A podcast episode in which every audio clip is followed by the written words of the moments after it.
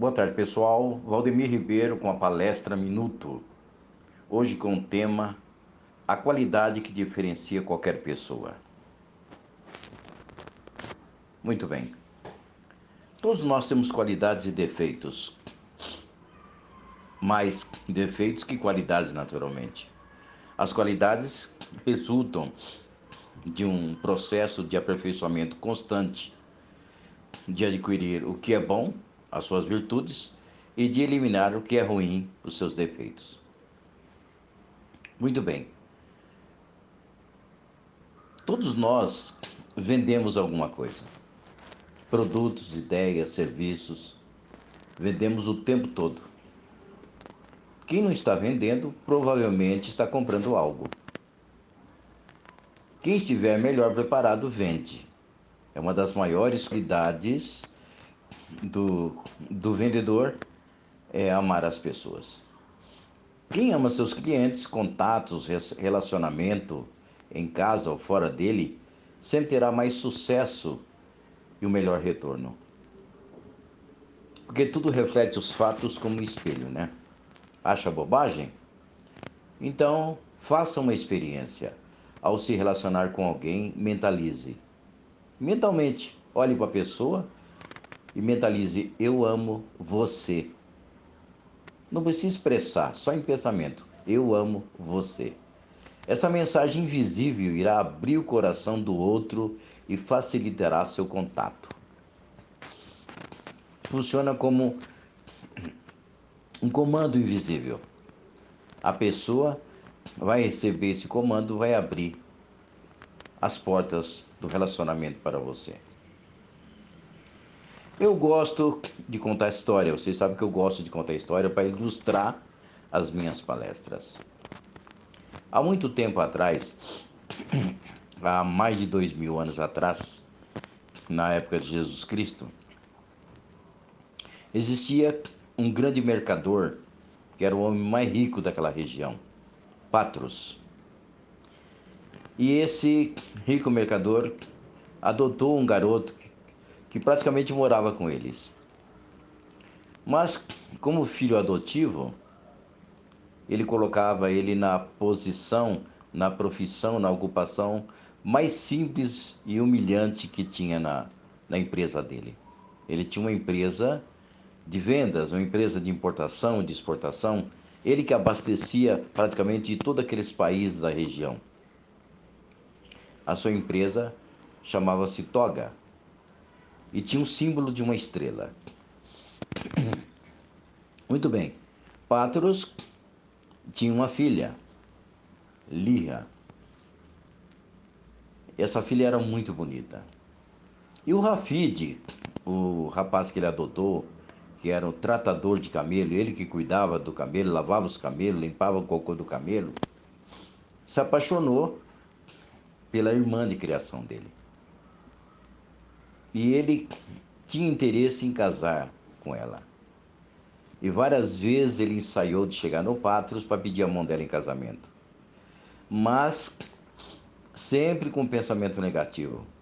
Como é que ele vai dar a mão da filha dele, ele um rico mercador, para um pobre coitado como eu, na humilde função de tratador de camelos, é difícil. E o Páteros tinha muitos vendedores. E esses vendedores ganhavam muito dinheiro. Então ele resolveu chegar no Páteros e pedir uma oportunidade como vendedor. O Páteros riu na cara dele. Você como vendedor, um simples tratador de camelo, você não tem chance nenhuma. Os meus vendedores são autopreparados, são desenvolvidos, têm persistência, determinação, autoconfiança, entusiasmo, fé de, é, e todos um monte de outras qualidades que precisa para ser um vendedor. Você é um simples tratador de camelo. Você não vai vencer. E o Rafid insistiu muito. E o Patros resolveu dar uma oportunidade para ele. Falei, nós estamos indo em direção a Belém. uma cidade aqui da, da Palestina, alguns quilômetros daqui. Eu vou parar aqui com a caravana. Você pega essa túnica aqui e você vai até Belém, na nossa frente. E durante três dias você vai tentar vender essa túnica. Se você conseguir vender essa túnica, eu te dou a chance de você ser vendedor. Ok. Ele pegou um camelo, pegou as suas coisas, a túnica e foi em direção a Belém. E por três dias seguidos, ele tentou vender a túnica e não conseguiu. Não conseguiu. Era muita concorrência, eram muitos vendedores, os clientes falaram não e não e não. Ele tentou o primeiro dia, de manhã até a noite, nada. Tentou o segundo dia, de manhã até a noite, nada. No terceiro dia também, não. Ele havia se instalado numa pequena pensão. Quando terminou o terceiro dia, fechou as contas e pegou seu camelo e vinha voltando para a caravana, cabisbaixo, triste, pensando numa resposta que iria dar para, para o Pátiros por não ter conseguido vender. No caminho, à noite no deserto é muito escuro e muito frio, ele resolveu procurar um abrigo. E ele viu uma gruta, uma caverna, foi até lá, falou: vou descansar um pouco, depois eu sigo viagem. Ao entrar na gruta, a gruta já estava ocupada. Tinha um casal né, à beira de uma fogueira e no chão, em cima de, um, de uns trapos, tinha um recém-nascido. E, e como é muito frio no deserto à noite, a mãe tinha tirado a túnica dela para cobrir o bebê. E ele, olhando aquela cena, num gesto impensado, de repente ele foi lá, pegou a túnica do, do bebê, devolveu para a mãe e pegou a túnica dele que ele tinha para como teste de venda e cobriu a criança. Agradeceram, ele virou as costas, pegou o camelo e foi embora.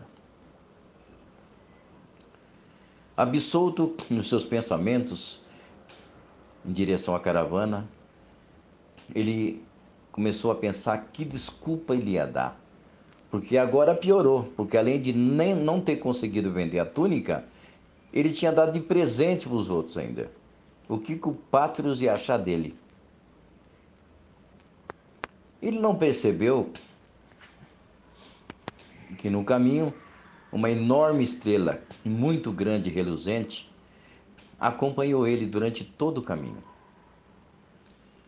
Quando Rafid chegou já quase amanhecendo no acampamento, o Pátrios viu aquela aquela estrela que vinha acompanhando o Rafid, ele interpretou aquele como um sinal dos deuses que estava acontecendo alguma coisa. E o, o Rafid desceu do camelo, o, o Páteros olhou para ele, falou: Pelo que eu vejo, você vendeu a túnica. Você passou no teste, meus parabéns. E o Rafid falou: Não foi nada disso que aconteceu. E começou a chorar. E o, e o Pátrio falou: Mas você passou no teste, você vendeu a túnica. Falou: Não vendi. O pior é que eu não vendi. E o que, que você fez então? Ele contou a história de que ele tinha tentado os, os três dias e não tinha conseguido vender a túnica. E quando ele estava voltando, ele contou a cena e, no gesto de fraqueza, de piedade, ele deu a túnica de presente para aquela criança recém-nascida, que ele nem sabia quem era. O padre disse: Não, senhor. Você foi aprovado. Por quê? Você não conseguiu mostrar que você tem argumentação por não ter conseguido vender a túnica. Mas você mostrou que você tem a principal e maior de todas as qualidades que tem que possuir um vendedor. Você mostrou que você tem amor ao próximo. E sem amor ao próximo, ninguém consegue vender bem. Sem amor ao próximo, não conseguimos ter um bom relacionamento, não conseguimos ser aceitos e não conseguimos ser felizes. Você está aprovado porque você mostrou que você tem a principal qualidade que um vendedor tem que ter: amor. Muito bem. O Rafid foi admitido na equipe de vendas e para mostrar serviço, para ter qualidade, para chegar no pátio e pedir a mão dele, da, da filha dele em casamento, ele se dedicou muito, se esforçou muito e conseguiu se destacar como vendedor. E o Pátiros, que tinha se tornado um rico mercador, tinha alguns segredos. Tinha um pergaminho com, os, com 10 sucessos para que 10 orientações, 10 segredos para a pessoa se tornar bem sucedido no ramo de vendas. E passou para ele. E a partir daquele dia,